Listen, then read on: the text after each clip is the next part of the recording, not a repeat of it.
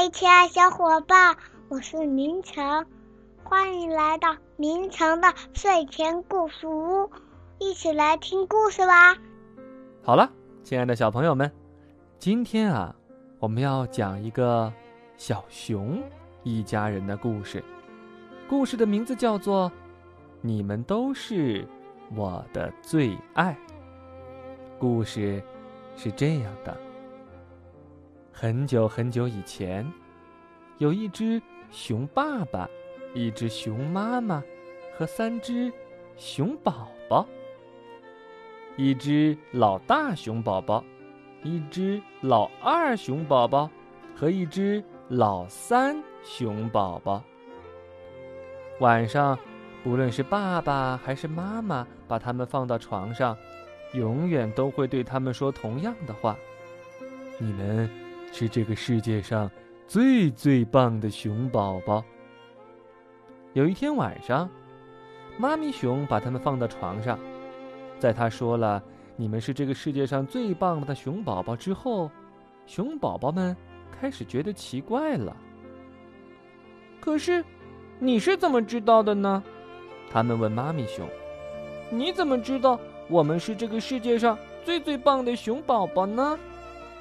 因为你们的爹地告诉我，妈咪熊说，你们出生的那天晚上，当你们的爹地第一眼看到你们，他就说，我记得非常清楚，他就说，那可是我看到的长得最好的熊宝宝了，他们是谁也不曾看过的长得最好的熊宝宝。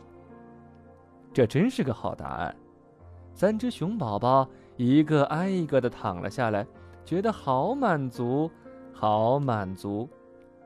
但是，有一天，老大熊宝宝开始想了，他想知道另外的两只熊宝宝是不是比他更好。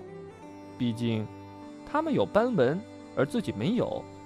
也许，妈咪熊真的很喜欢有斑纹的宝宝呢。然后，老二熊宝宝也开始想了。他想，也许爸爸爱他们两个比我更多些，毕竟他们是男生，而老二熊宝宝是个女生。最后，老三熊宝宝也开始担心了。他想，我是最小的，他们都比我大，他们能帮爸爸妈妈干活，我却干不了。